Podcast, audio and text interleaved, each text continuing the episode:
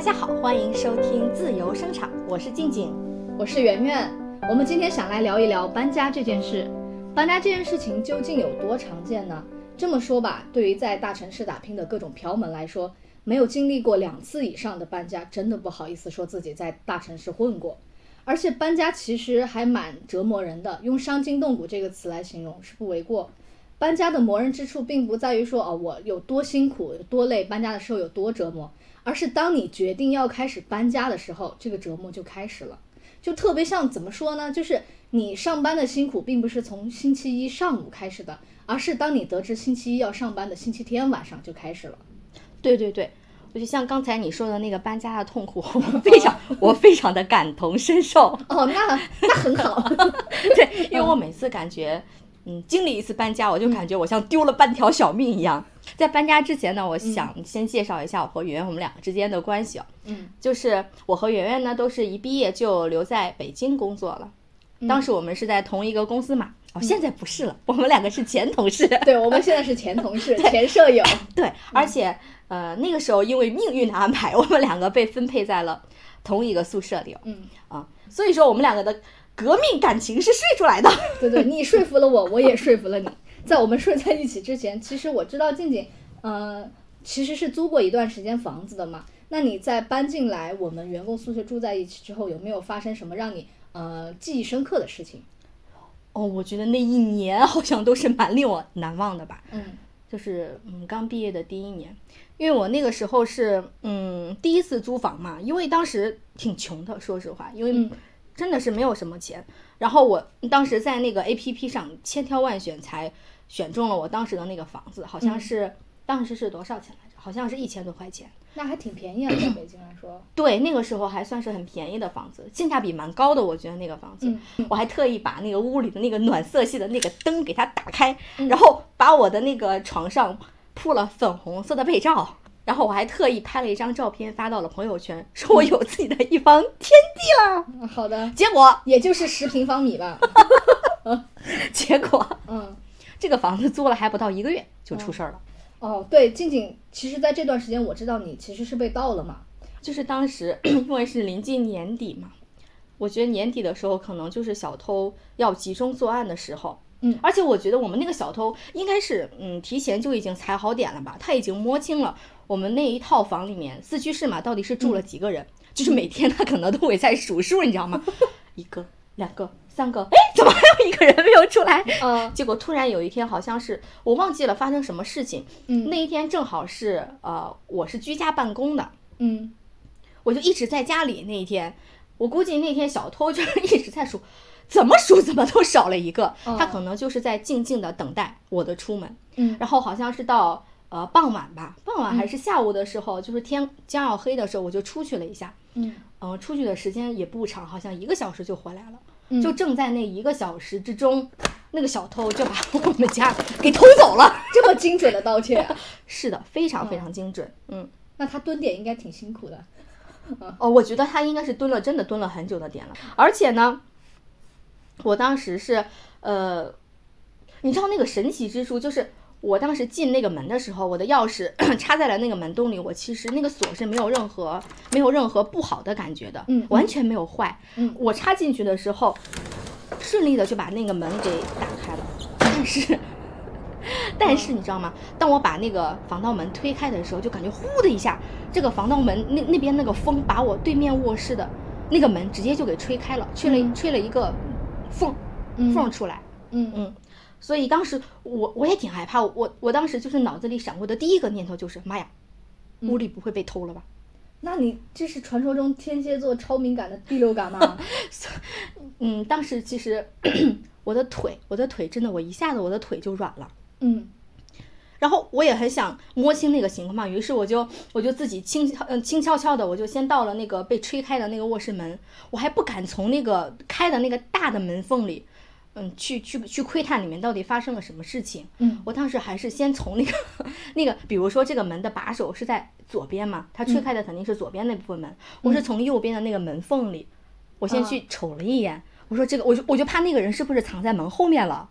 你好机智 啊！对所以你其实看的是右边那个门缝。对，我是先看的那个右边的门缝，嗯我是感觉右边的门缝是不是里面没有人，他没有藏到门后，然嗯后然后我才悄悄的就从那个左边的那个开的缝比较大的那个地方，我又看了一眼，嗯，就是里面完全是黑黢黢的样子。啊，没有人，没有人那个在屋里面，但是我又感觉，就住那个卧室的人其实也是蛮谨慎的人，他不可嗯能忘记关他的卧室门的。所以其实那个房间并不是你的房间，是你舍友的房间。，对，是我室友的房间，我还没有走到我自己的房间呢。哦，后来呢，我就慢慢的我才走到了就是呃我自己的那个房间，但是我走我自己的房间的时候，就我内心也很害怕，但是我还是把那个钥匙 插在了那个门洞里。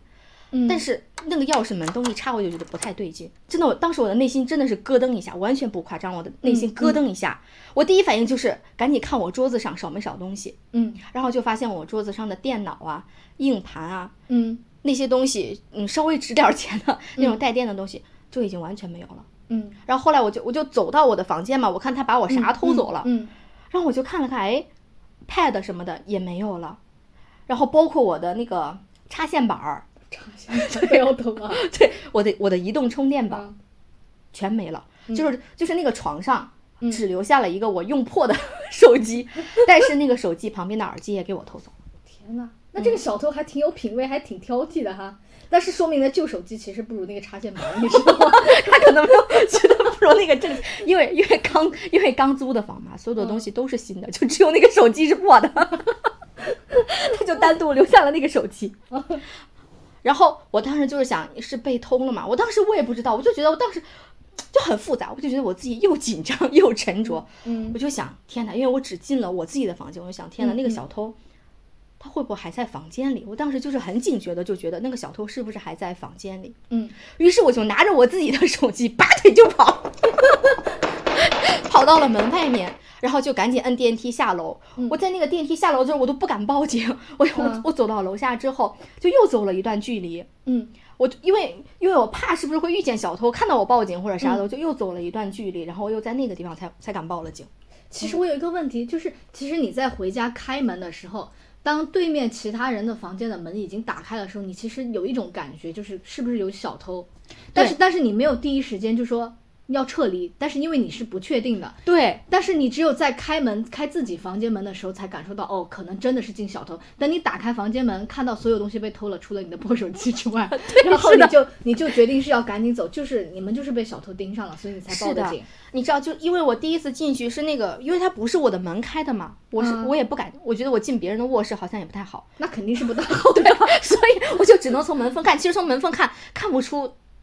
丢了什么，因为我也不知道他屋里到底有啥，我就嗯只能从我自己的屋里有没有丢东西来证实是不是进小偷了这件事情。听完静静讲你这段经历，我真的觉得啊心中其实还是有点后怕的，就是你会感觉到这段经历当中意料之中和意料之外的事情什么都发生了嘛。不过这种经历确实是，嗯，很意外的经历吧。我也不会想到，就是我人生第一次报警是因为自己被偷，就是因为这一次被偷的经历嘛，我就被动的第一次搬了家。嗯嗯，那我也很想知道，呃，圆圆，那你有没有经历过什么样的事情，然后让你搬家呢？嗯嗯嗯，作为一个在北京混了这么多年的，还是遇到过搬家的，但是可能没有你的那么戏剧性。嗯然后我们是二零二零年疫情爆发的时候，大家不都乖乖居家隔离嘛？但是我跟我先生就是不得不面临我们要在疫情开始搬家，因为当时过年前我们并不知道会爆发疫情，毕竟不可能先知对先是的觉嘛。嗯嗯，然后那个时候我先生的他的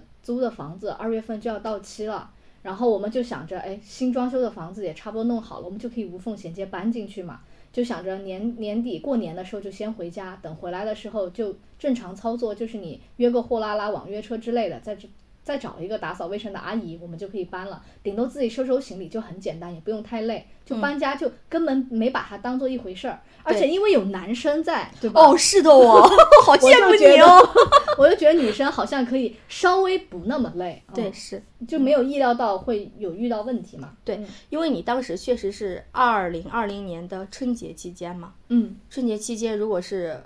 呃，回家的话，正好那个时候是爆发疫情的时候，对确对实我们无法预料那个时候会有什么样的事情发生。对，而且因为我俩比较神奇的是，就是在二零年年初领的证，因为之前过年回家都是各回各家各找各妈，但是那二零二零年春节就不行，就是嗯我俩就是就特地请了一个较较长的那个假期，就是对让整个春假就更长。对就是前半段呢，我们就先去我先生家嘛，然后先去陪他父母，然后打算是到后半段呢再去我家，就两边都能同时照顾得到。但是事情就后后面就是剧情就急转直下了。嗯然后我们去到他家的时候，那会儿还没有爆发特别严重，只是说啊，好像是武汉那边传来消息，可能疫情就开始涌动了，但是没把他想的那么严重。然后在我们从他家再到我家去的那个高铁上，就那个问题就非常严重了，因为当时华南海鲜市场的那个疫情，就是那个新冠病毒就已经开始扩散，整个武汉就已经开始封城，我俩就在那个。嗯，高铁上其实很担心，就在想对，我们回到家里到底怎么办？还能不能嗯出来？还能不能回到北京？然后就很担心嘛，因为你会经常会刷手机，就会刷到啊，北京某某小区不让那个租户回家，我们就很担心。一是担心回不去北京，二是担心就是你进了小区也不让租户回家，就是整个就是提心吊胆的，就是过完那个春节。然后晚上躺在床上的时候，压力就会有点大，就是脑海中只浮现一句话，就是我靠，我被命运的大手推倒了。生活终于对你下手了，圆是圆。的，他被我下手了，就是幺蛾子会迟到，但是呃不会缺席。嗯，嗯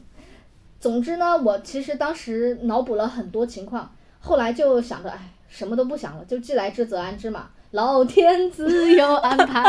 嗯，此处 Q 一下欧阳靖。嗯 嗯，可能是我平时人品攒的比较够，就是回北京和回小区比我臆想当中还要顺利。哎，我嗯想你说的回北京和回小区是哪个小区啊？就是回我先生住的那个小区，嗯嗯因为当时我俩领证之前是各住各的，就是没有处于一个同居的状态。嗯然后我俩回来的时候呢，就先回他那儿，因为我回宿舍也不是很方便了。嗯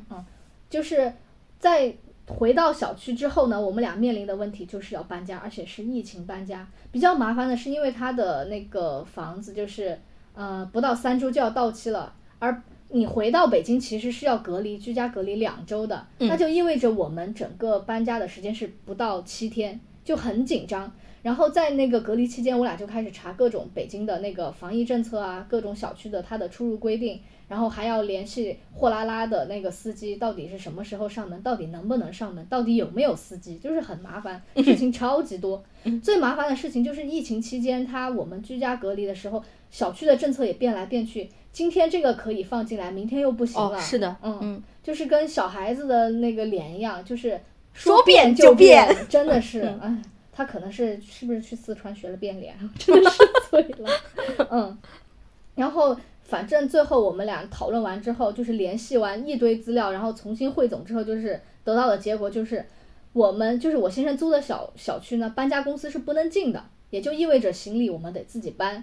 嗯，但是我们后来新搬入的那个小区，就是我俩买的房新装修的那个地儿，嗯小区的车车子是可以进的，嗯但是呢，打扫的阿姨是不能去的，因为我们哦房子其实晾了快半年了，也没有打扫，就里面就是灰呀、土啊，啥都有。嗯，那车不能就是嗯人不能进的话，那你们有电梯吗？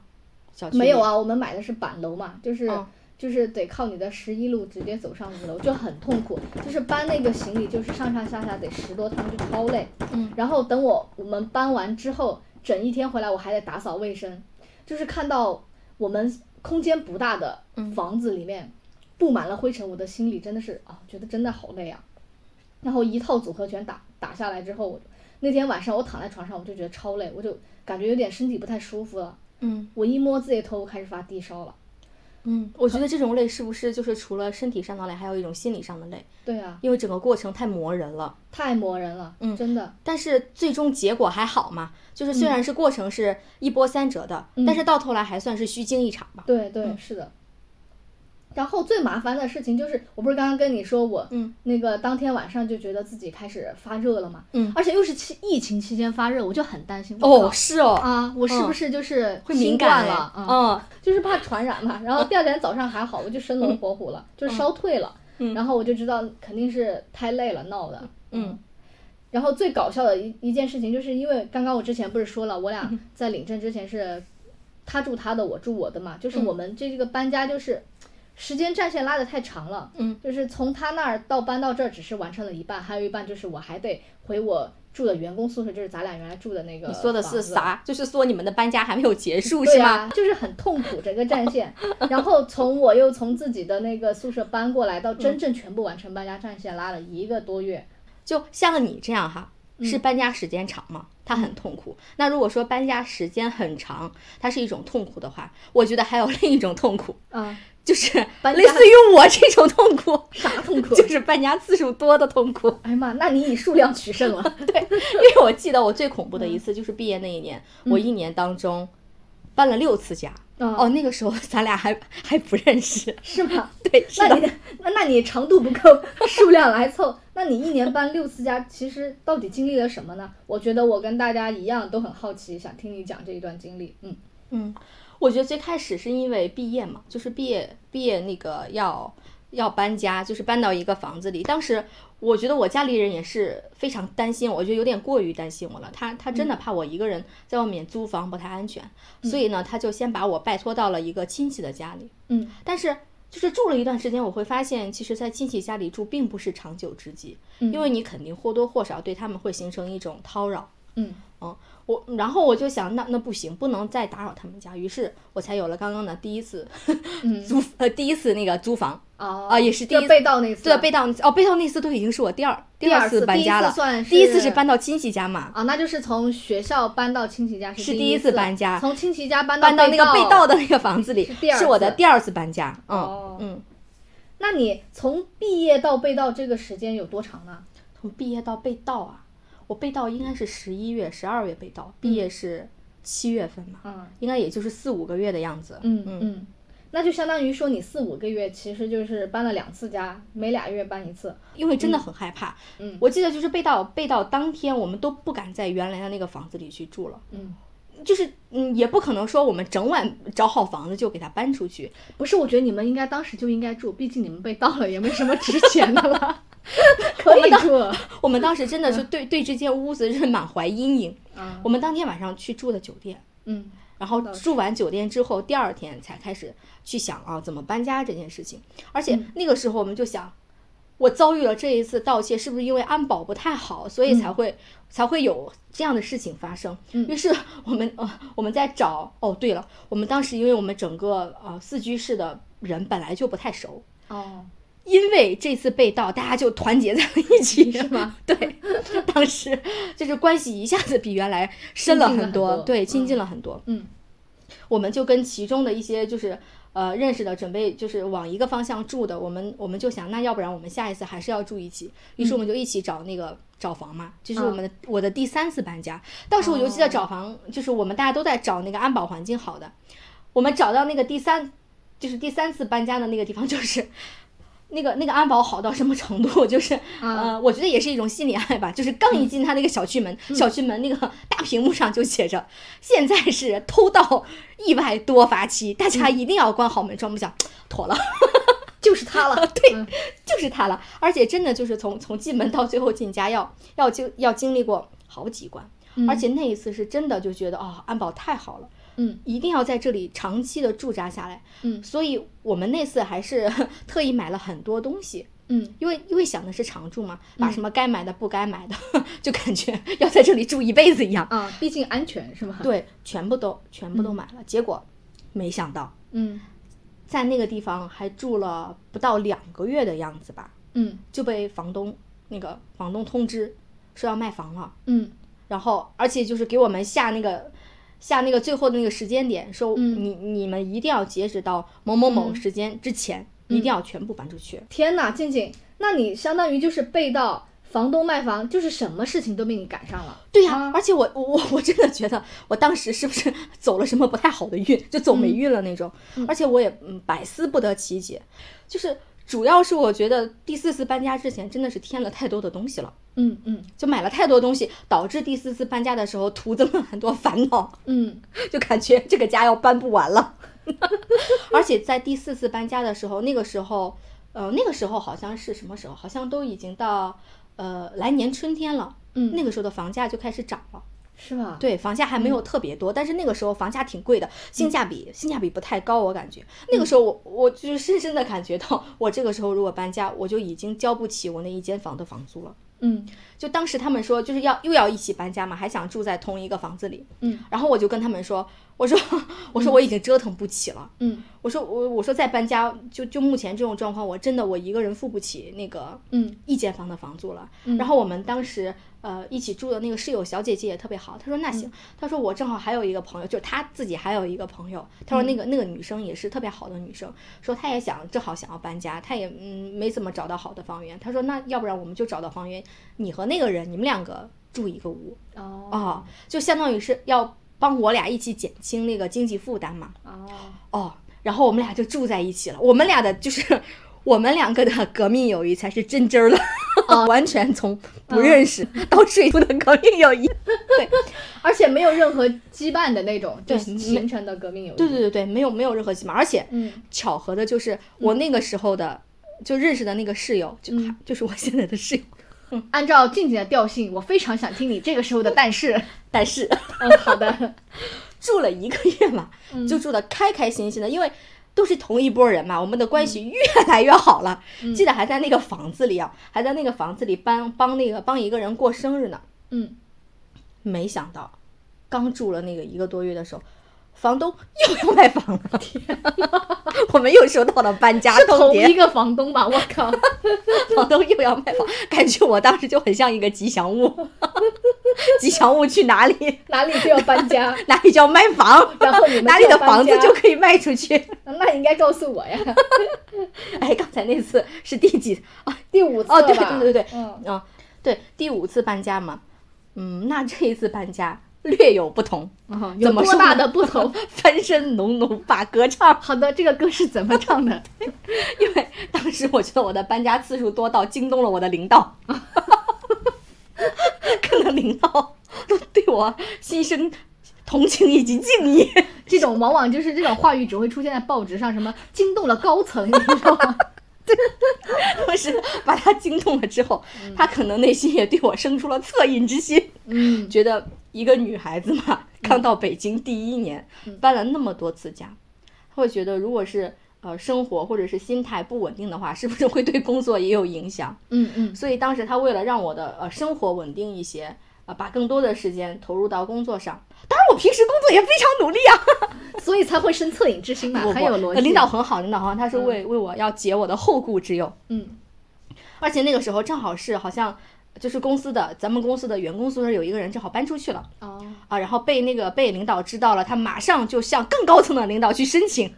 要帮我整一个宿舍出来。嗯嗯嗯，然后申请的时候，正好是那个人搬出去，那然后那个领导就说，那你就先先暂时的住到，呃，搬出去的那个人的呃宿舍里去，嗯然后说等你们这一批 嗯应届生过来的时候，还会分配新的宿舍，嗯呃，然后等到那个时候，呃，再把我一起跟你们分配到新的宿舍里去。哦，那我知道了。嗯，第六次，那我就知道了，就是你从刚刚那个员工宿舍就搬到咱俩住的这嗯个房间了对嘛？，这个时候咱俩就认识了。对啊，搬家，我觉得细细想来，搬家它确实是挺让人痛苦的哦。我没知是道吧你说的很痛苦 啊。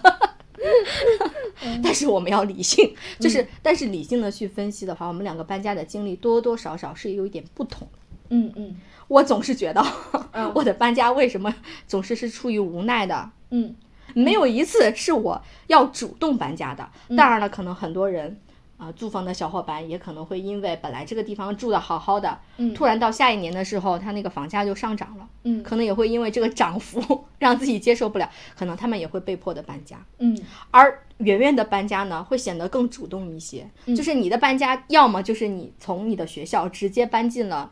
员工宿舍，嗯要么就是你要结婚了，要主动的搬到你的婚房里去。其实你说我搬家都是出于主动，呃，我倒有不同的看法嘛，因为我这次从员工宿舍搬到搬出来，然后其实是形势所迫，因为本质上是因为我和我当时的等 男朋友，等，你说你结婚搬家是形势所迫啊？对啊嗯，就是这个事情我必须要解释一下，就是因为当时我和嗯，我当时男朋友也就是现在的先生嘛，我们俩关系其实是发展到一种程度了，就是你要么就结婚，要么就分手，就是不可就是那种不可能维持现状的状态，呃，再加上我自己其实是有点恐婚的，就是很想要逃避这件事情，就本能的想选择后者，在那个关键的时候，我觉得是需要一个人出来站出来告诉你、t a k e it easy。啊，嗯别慌。嗯然后他就用他理工男的那种非常理性的思维告诉我，嗯就是你不要恐婚，其实困难往往就是你想象出来的，真的没有这么大。说白了啊还是他爱你哦，你是他的真爱哦。我觉得这个话可能等到大家入土为安的时候 才能下定天论吧，那真的说嗯明你是一个对对婚姻悲观的人。可能骨子里有一点吧。嗯，好，你继续。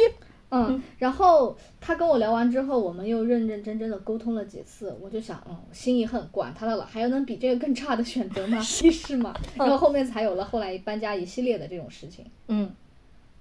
那我觉得听完你说这个故事之后，确实，我觉得你你比我想象的还要悲观哦。嗯，是有一些吧，嗯嗯，因为对于就怎么说呢，在我走入婚姻之前，我是这么想的，就是属于非必要就不选择。嗯，嗯，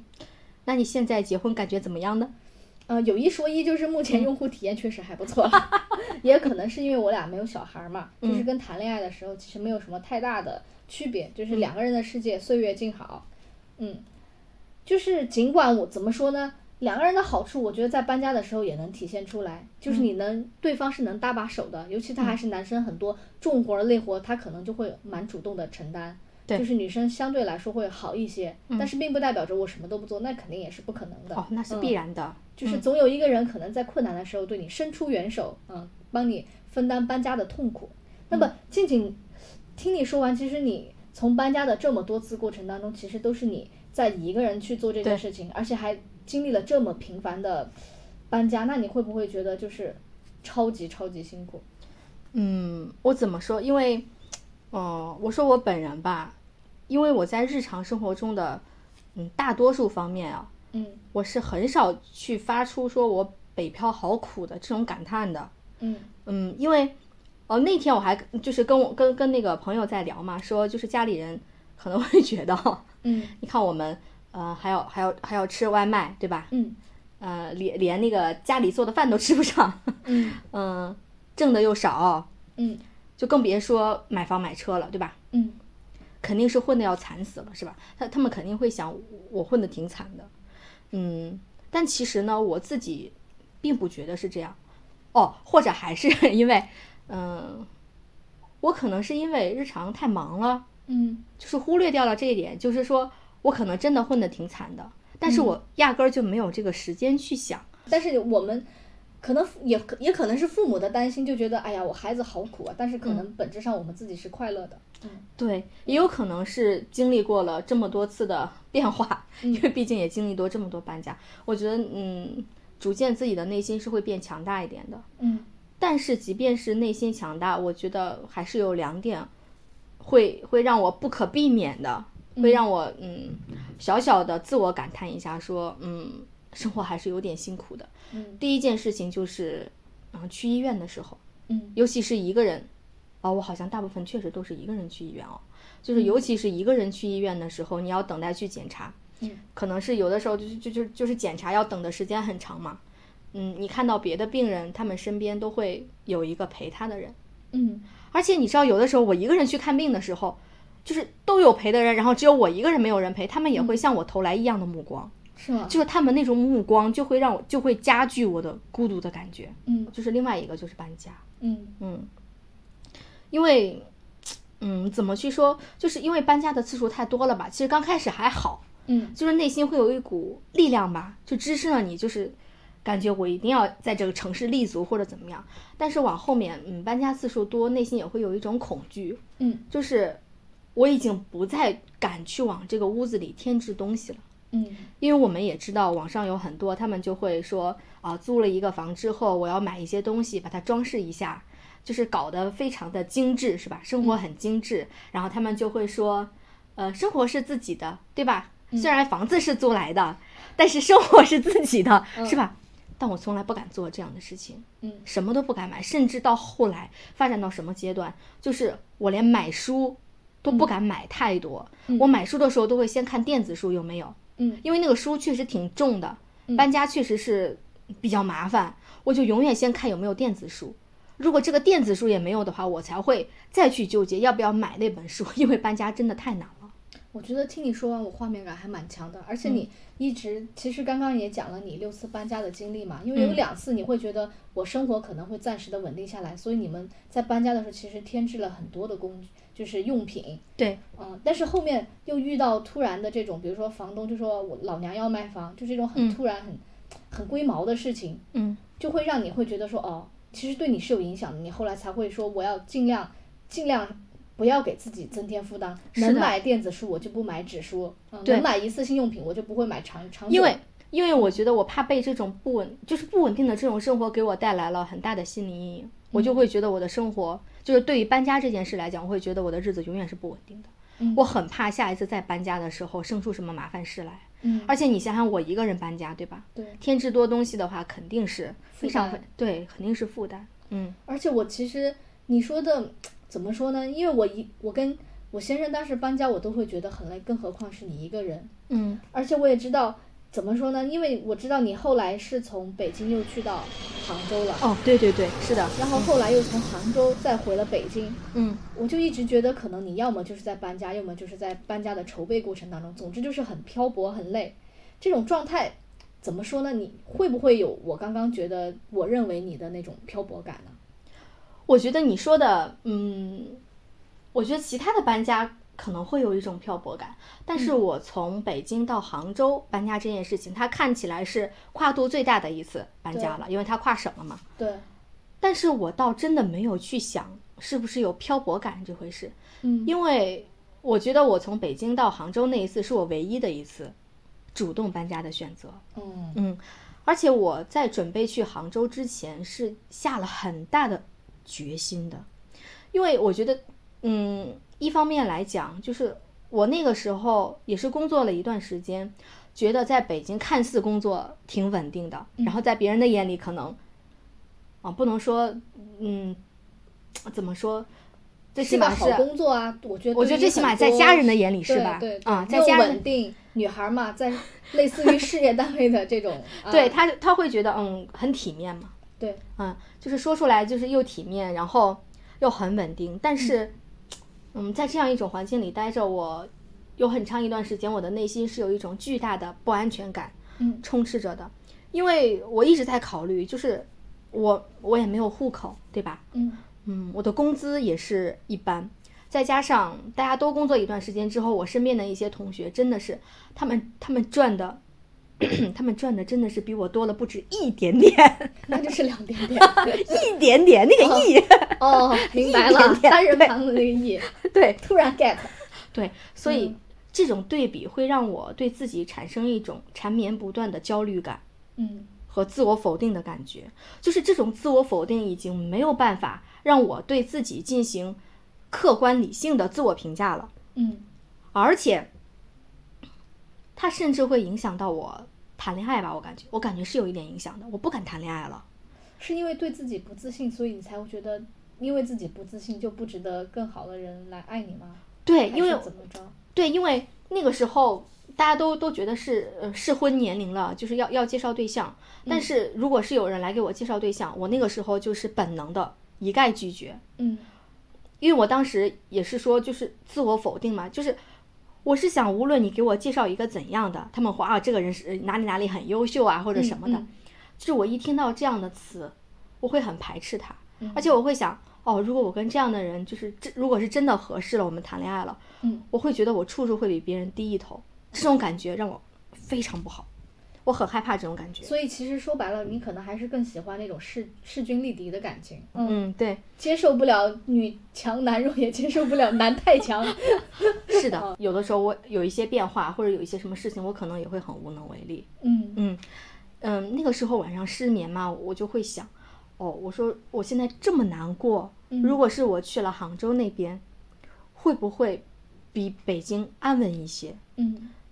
让我的不确定的因素还有限制会少一些，呃嗯然后让我自己最起码自信一些吧。嗯我，是这样想的，所以当时就是决定下来之后，说走就走了。 那、嗯如果说你说走就走，到但是当你真的到了杭州稳定之后，你还会觉得你自己在漂泊吗？我本来以为就是这个地方会给我很大的稳定感，嗯但是你知道我进杭州的那种感觉，就是真的是连我自己都吓了一跳。嗯我在杭州的漂泊感，嗯，说实话，嗯，比在北京强多了，就非这常还强的挺漂泊感反。常识的，嗯对，嗯，因为我感觉进了杭州，好像一切都不一样了，全部嗯都是、都是陌生的，就是，嗯呀，我觉得我都很难用语言来形容，就是这种感觉，它是非常非常微妙的。嗯难道我当时也在想啊？我说为什么会有这样的感觉？是不是因为我小的时候来过北京？嗯我再踏入北京，我会觉得有一种莫名其妙的熟悉的感觉，嗯似曾相识。所以，我我觉得不需要给我做任何的心理建设，我自然而然的就融入了北京这个城市。还是因为你是北方人的缘故，以及你研究生在北京念的，所以才会让你觉得很 OK 啊。我觉得可能也是因为，毕竟已经已经在这儿读了三年的书了，对于周嗯围的一切都习惯了。那倒是，嗯而且在象牙塔里，可能它会让你对这个城市的接受度会更加好嘛，对，而且在象牙塔里，嗯，真的是生活会很很单纯，对，啊会不会很单觉纯，而且没有这么多的负担。最起码第一关就是租房的负担是没有的。然后得。嗯我进了杭州的时候，因为我之前在就是选择去杭州这个城市，我还特意去杭州看的，嗯，就感觉就还踩了个点儿，对踩了个点儿，但当时是抱着出去玩儿的心态踩了个去点踩儿这，个点儿的。然后就决定去了，是 吧？对，但是进去了之后才发现，嗯在这里玩儿和在这里生活完全是两个不同的概念。嗯嗯，当然，杭州它是很美的，这一点我必须得承认。嗯就是它美到什么程度，你知道吗？就是我有一次很夸张的经历，它这个美真的震撼到我。嗯我那天我到现在都记得非常清楚。嗯，那个时候好像是我有一个我有一个朋友在杭州，他说他要去那个净慈寺玩儿，嗯我说那行啊，那咱就去玩儿。我记得那一天好像从早晨起来就是雾蒙蒙的，嗯然后我们我们两个就到了净慈寺，那个雾都没有散去，就是嗯薄薄的、若隐若现的那种雾哦、哇然后我们两个就 我们两个就到那个南屏晚钟、去嗯看了那个南屏晚钟，就走在前面的那个台子上，嗯，然后去对面，往对面去望嘛，然后对面不远处就是西湖，哇哇，那种感觉真的画好面，感很有很有画哦对，面就是感就是很美好，那种美好就是那个湖水。真的就是就是像镜子一样的平静，就像文章里写的，那个嗯湖水就像镜子一样的平静。嗯然后上面还会有几只船在嗯湖上飘摇着，嗯啊，时不时还会传来几声鸟叫，哇啊哦，然后远处是绿绿的山，嗯上面飘着一层薄薄的雾，嗯然后那种雾它其实营造了一种意境感哦。我当时，你知道，我当时我都在问我自己，嗯我说我我我到底现在是在现实中，还是在一个泼墨画中？我当时真的问了自己这样的一个问题， 我问了之后，真的就是就是那那句话，就是就是舟行碧波上，人嗯在画中游。然后我嗯当时就是我在那个台子上看着，嗯看着看着，我的眼泪就流了下来。就是即便是杭州这么美了，嗯但是我还是会从内心深处来讲，会有一定的，我不知道这个是叫不适应，还是叫一种内心的排斥。嗯嗯，因为呃当时有一个可怕的现象，就是 我不知道为啥，我就到了杭州之后，我一直在流鼻血，嗯就是我在杭州流鼻血的那种出血量哦。啊比我在北京，你说北京这么干的一个地方，嗯 比我在北京待了三年的出血量还多，就是每隔两天就要流一次鼻血，每隔两天要流一次，嗯流一次甚至流了半水池的鼻血，我非常非常害怕，你知道吗？嗯当时我甚至怀疑我是不是得了什么大病，怎么总是在流鼻血？ 对，然后再加上那那个时候就是在杭州时间短嘛，就是感嗯觉就知心的朋友，就完全能跟自己掏心掏肺说心里话的朋友不太多。嗯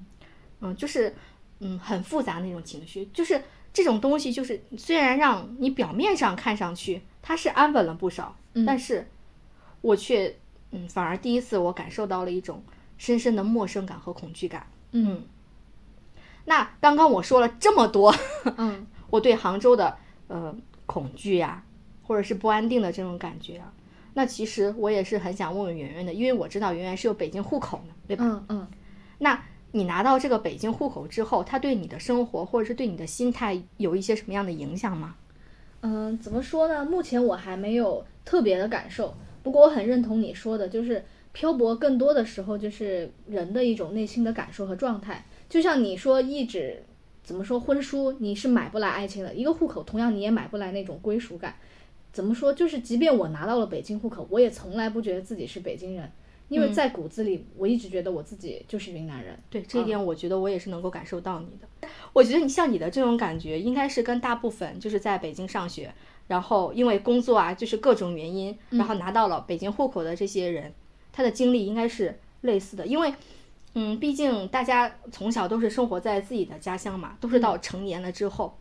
才去换那个城市的。就刚换的时候，多多少少肯定会有一些不适应的感觉在的哦。嗯嗯嗯，那这种不适应，我觉得其实体现在很多方面啊，就是。嗯，你大到说这个整个城市的文化氛围，你小到说这个粽子到底到底你是吃甜的还是吃咸 的，其实、其实都有体现的。对，嗯哎，你这么说，我其实想起前段时间讲冬至那个段子，啊，就 是说北方人和南方人在纠结，就是到底冬至是吃饺子还是汤圆。 广西人说不，我们吃粽子，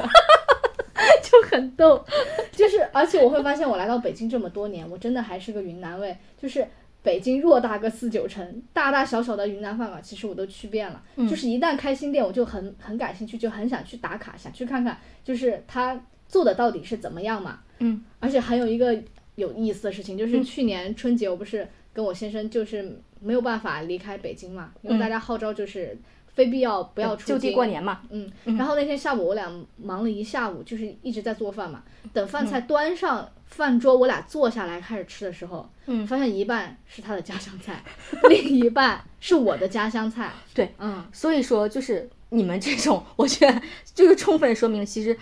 文化这种东西，它就是长在身上的，它就是刻在骨子里的，嗯对，就是很对难。改掉。就是这种东西你，你平日里是察觉不到的，嗯，然后就是突然突然是在某一个瞬间，嗯他会告诉你，你这个人是从哪里来，嗯，你到底是谁。啊嗯突然就哲学了。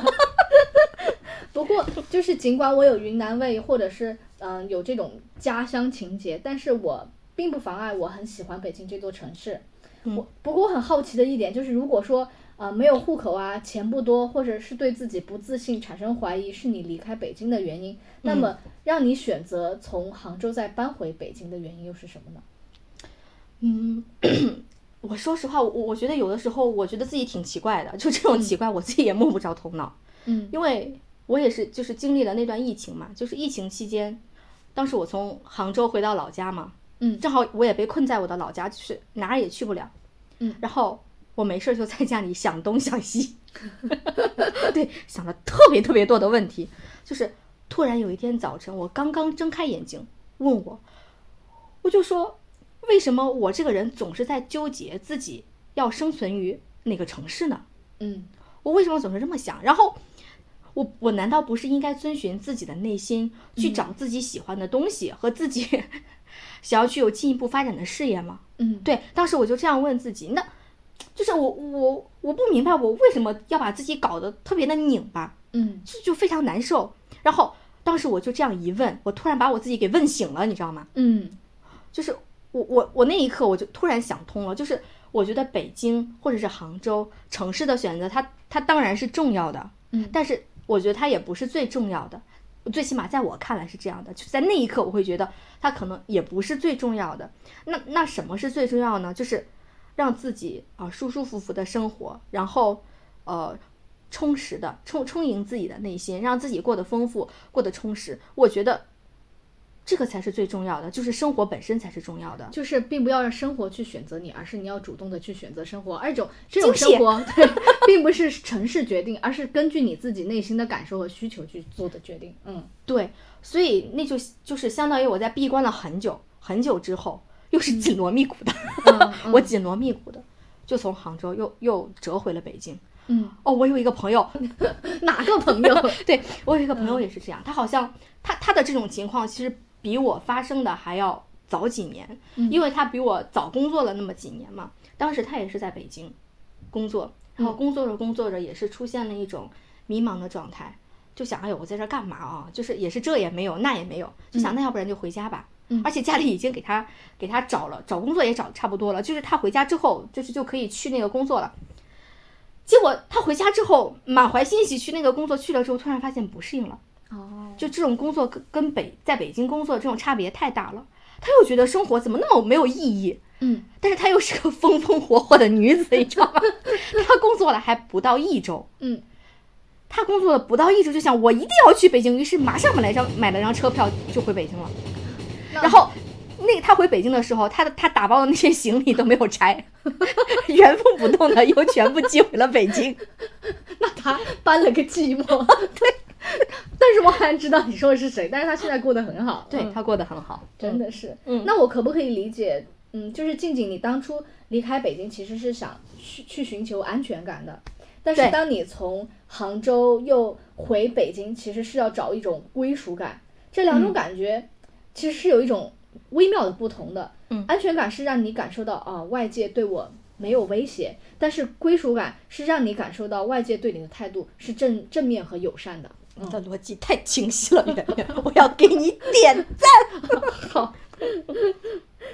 那我想问啊，就比如说我们把这么说来看你的经历，就是北京超级像渣男嘛，就是跟你谈恋爱，给你的恋爱体验超级好，但是他就是不专一，让你没有安全感。但是杭州就是给给你的这种安全感很踏实，但是他就是钢铁直男，梆梆硬。在这个时候，我要对你发出一个灵魂拷问是吧？对，灵魂拷问，哦就是如果啊，在这儿一个带有渣男美好特质的钢铁直男和一个带有钢铁直男属性的渣男，两个二选一，你选哪个？ 我是觉得啊，就是在我完成自我的觉察，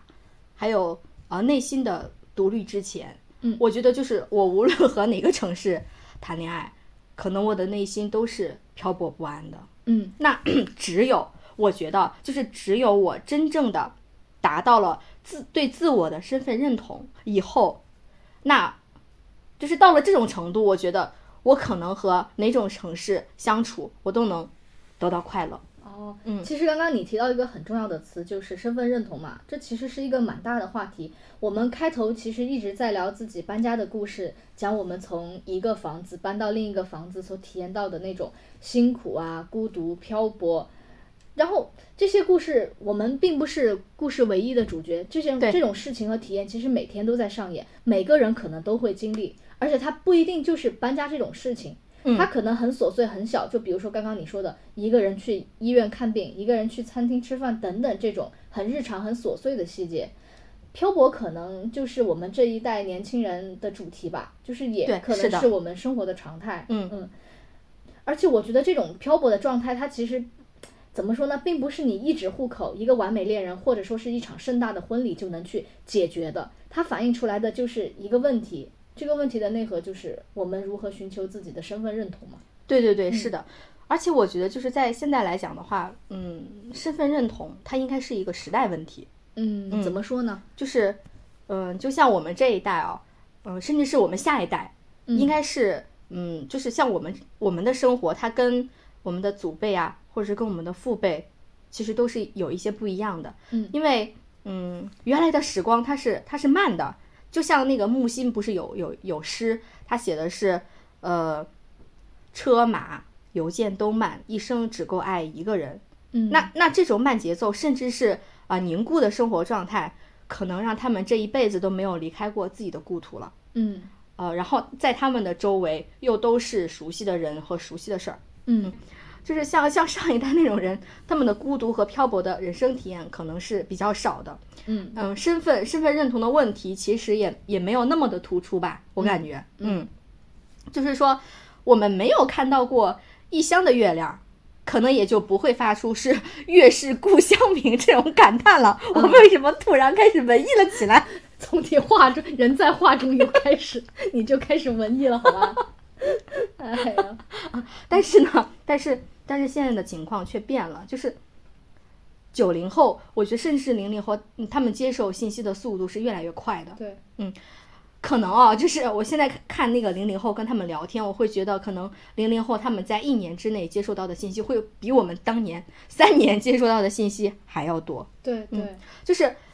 而且再加上就是现在现在大家都在倡导嘛，说什么啊、我要去诗和远方，对吧？嗯都在歌颂这种东西。嗯然后时代的发展给了年轻人很大的畅想，还有很多的机会。嗯所以，嗯，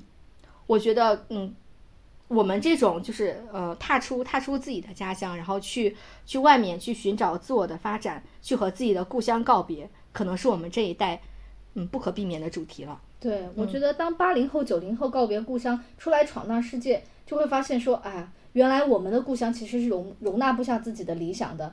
嗯，具体怎么说，就是你其实很难在自己的家乡找到很心仪的工作，对工资可能也没有那么 高。你比如说在三四线城市，你就不可能找到像哎产品经理呀、技术研发，包括独立制作人这种很洋气的这种工作嘛。嗯但是你在奋斗的城市呢，我觉得你又往往很难被现在你生活的城市所接纳。你比如说，对其实我每天早上上班去挤地铁的时候，我就会重新认识一下什么叫做摩肩接踵，哦是哦，真的。而且你有没有发现，从你家到地铁其实路还挺拐的？ 对呀、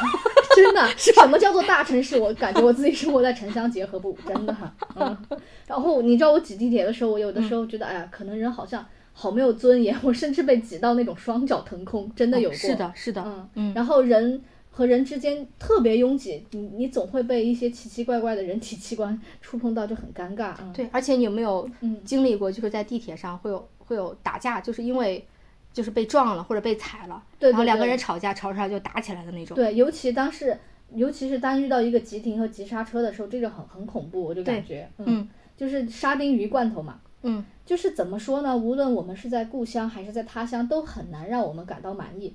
就是具体来说，故乡我们又容不下灵魂，在他乡又容不下肉身，就这种身心分离的状态还蛮尴尬的。就是留又留不下来，回又回不去，就很尬。嗯，对，我觉得像你刚才说的这个尬，可能是可能我觉得应该是我们当代年轻人的处境的那种代名词的感对觉。啊， 就是一个字尬。对，嗯，你就像像尬这种词，我觉得应该就是我们当代年轻人处境的一种代名词吧。嗯，嗯，因为像这种他乡和故乡之间的尴尬和撕裂感，我们就可以清晰的从我们和父母之间的代沟之中啊体会到，是是吧？嗯嗯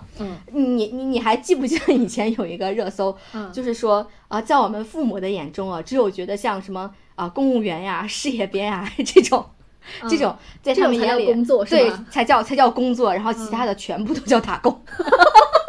所以好经典啊！所以所以我现在在我们家里，我就是一个打工人 对，彻头彻尾都不是打工 人，打工的。哦好吧， 感觉还不如工具人，你知道吗？对，而且你知道我的父辈啊，甚至还有人觉得，就是我如果没有编制的话，我是没有五险一金的。 这是什么奇葩的？就是他，我现在在他们心里的就是一个打工的，没有五险一金 的人。哪有？你说这种肯定是违法的呀！ 然后 当时我还记得，我从我从北京到杭州的时候，我不是在北京辞辞了那个工作嘛，甚至我在家里就就说，他说，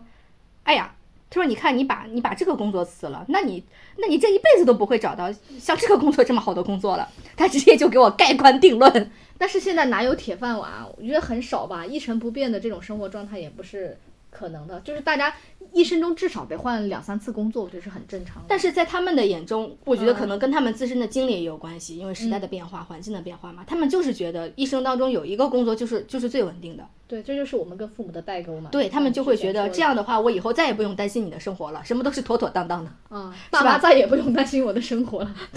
所以你知道，就是我现在状况，就是我一旦透露出啊、我我累啊，或者是嗯我在外漂泊的那种，只要有一点点疲惫的感觉，他们就会跟我说啊，回家吧，嗯家里最好了。嗯，就是李雪琴那个段子里不是说了吗？ 哪个？李雪琴说：“宇宙的尽头就是铁岭。” 他妈，因为因为他妈妈也是这样，啊，就是在外地，只要一说什么话，就说那就回家吧。他的家乡是铁岭嘛，嗯 所以我觉得，在父母那辈的人的眼里，可能他们就是会觉得宇宙的尽头就是回老家哦，啊，一有什么事情回老家，这就是这就是最简单的解决办法。但是但是有的时候，就像我们会跟家里人去解释说，哦，家里人的。哦，工作机会是很少的，是吧？嗯有一些事情如果要靠关系的话，那就更难了，对吧？毕竟不是每个人都有关系的，就对啊是吧？嗯我觉得还是就是大部分人肯定都没有什么关系的。你你肯定会觉得哦，是不是在家里生活会让自己更难，因为机会变少了。但嗯是就是你去跟他们讲这些，他们不理解，他们就会觉得你的你的家乡可是养了你十八年， 哎对吧？这里明明就是你的根啊，那你凭什么还会说你的家乡你你不适应？你凭什么这么说，对吧？嗯他会觉得你是不是忘本了？嗯 然后你竟然还说你失去了身份认同，你这么能，你咋不上天 儿呢？对吧？你行你上啊，You can you up。但是，但是我觉得出现这种情况也不能说谁错了，嗯就是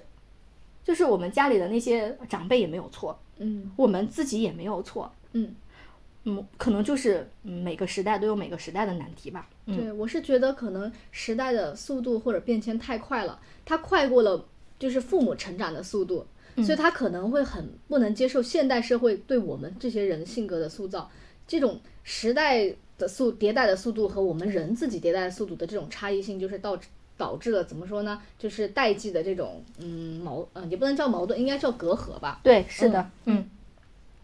但如果反过来想想，如果身份认同这个问题发生在我自己身上，我觉得还好。但是我很不希望，就是我的父母因为我的原因，让身份认同的这件事情发生在他们身上。就比如说，万一我和我先生以后有小孩，双职工的状态是肯定不可能，就是完全我俩独立带孩子的。对，就是双方父母就是要离开原来的城市，然后离开那些熟悉的环境和朋友来北京帮我们嘛。嗯，但是一他们可能会就会因为我们的这种生活计划呀，就打乱了他们原来的这种生活节奏，让他们到了一定就是退休了的年年纪，还要面临一次超长远距离的搬家，去嗯经历我和我先生，包括我和你，或者和千千万万在这种城市打拼的背井离乡的这种打工人的这种不适应，我会觉得啊，我们是不是太自私了？哦，对你这个例子，其实就让我想到了一点哦，就是说。嗯，现在关于身份认同的交流这件事情哦，它其实不仅仅是涉及到我们自己的，嗯，它还会波及到家里的上一代，对，对甚至是甚至是还有下一代。嗯那如果从 这个身份认同这件事情，我们再去往啊、远处去想一想说，身嗯份认同这件事，它其实不仅仅是存在于我们代际之间的。嗯那往大了说的话，我们它可能嗯还会存在于国家呀、种族之间。嗯，这段我想听你讲讲哎，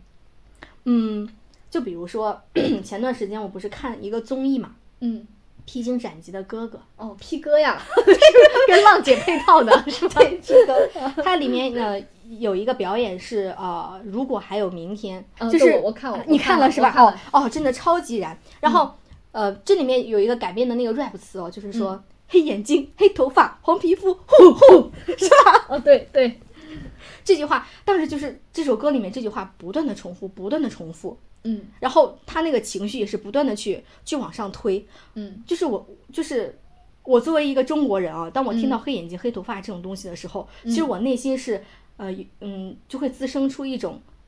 民族的自豪感，或者是叫一种嗯认同身份、感嗯身份认同，对、身份认同。然后嗯，我发现就是在唱这首歌的时候，里面有那个欧阳靖嘛，还有 James，他们两个人显得非常非常的激动。然后 James、James 在在那个在那个歌歌唱过程中，他自己就是感觉他在拼命的，然后在甩自己的身体啊，然后一直在蹦啊、跳啊这种。嗯那最后他还激动的哭了。嗯然后李承铉在台下看着他们，他们几个在那个台上表演，然后李李承铉在舞台下面，他也是看着那个电视屏幕，他也在默默的在那儿流泪。对对，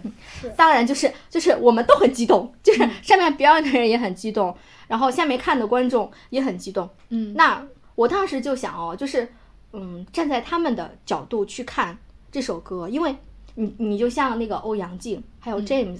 啊，然后再加上李承铉，他们三个都是亚裔嘛，然后、然后然后，但是他们从小是生生长在西方国家的，嗯嗯，就是。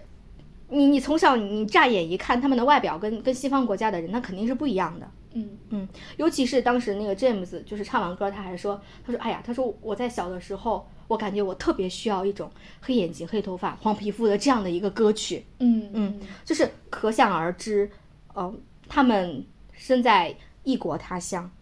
因为国别的不同，或者是种族的不同，或者是外表的不同，他们肯定是受到了不公平的待遇的。嗯就是我会觉得他们，呃，非常想要获得身份认同，但是他没有得不到。嗯，尤其是像小的时候，可能会说一些呃直白的或者有伤害性的言语哦，他们内心肯定是会有一种巨大的委屈和无助。那在在那一刻，我就充分理解了身份认同对于一个异乡人在外面生存成长的重要意义，而且我觉得那种孤独应该是无解的。嗯嗯，而且我发现有一个很有意思的现象，就是身份认同它是，呃，能伸能缩，伸缩自如 的。我在以色列的时候，我的身份认同就说，哎，我是中国人。嗯但我在北京工作的时候，我的身份认同就变成了我是云南人，它的范围就开始缩小了。哦，对对对，嗯哼我觉得这点可能跟当时的环境也是有关系的。嗯就是我们越是处在相同点多的环境当中的话，我们就越想精准的去寻找我们的那个同类，就是这个感受，就是是吧这个感受。 握手，而握手且 而且你这种找寻的行为，它其实好像是没有意识的，对 就我们完全意识不到，但是这种对对行为又好像吃了那个啥啥一样，停不下 来。我们我觉得其实我们在积极的寻求同同类，也对自己的历史不断的追问嘛。本质上是，我觉得还是因为我们是群居动物，我们只有在群居当中才能感受到一个群体的安全感和归属感。嗯，包括我后来想想，我们之前聊在搬家过程当中，我们所体验到的这种孤独啊、漂泊，包括对于自我认同的这种焦虑，有没有一种可能，其实这种是一种进化机制？ 来， 你来说一说。请开始哎我的我推理。我我我对啊这一点真的非常非常好奇。嗯，因为我会觉得刚刚我讲的这种漂泊孤独，它本身是一种负面的情绪，你的生理和心理上是不喜欢这种状态的。就比如说人为什么喜欢吃甜食，会会喜欢亢奋，就是你的身体里是需要这种元素的。但是当你有这些情绪是负面的时候，是你的身身体和心理是排斥的。嗯你作为一个动物，你的动物性肯定会有爆发的这种状态，你就会很想去融入到自己的群体里，去找寻那个确定性、安全感和归属感。但是这种东西也不是肯定会有代价嘛，你就会对丧失了自己的个性，嗯去抹抹杀了你自己的怎么说呢？追求你的想法，然后嗯被磨平了棱角。但是某种程度上，对于人类整体来说，我们的人类就是赢得了整个族群群的胜利。嗯对对对，是的，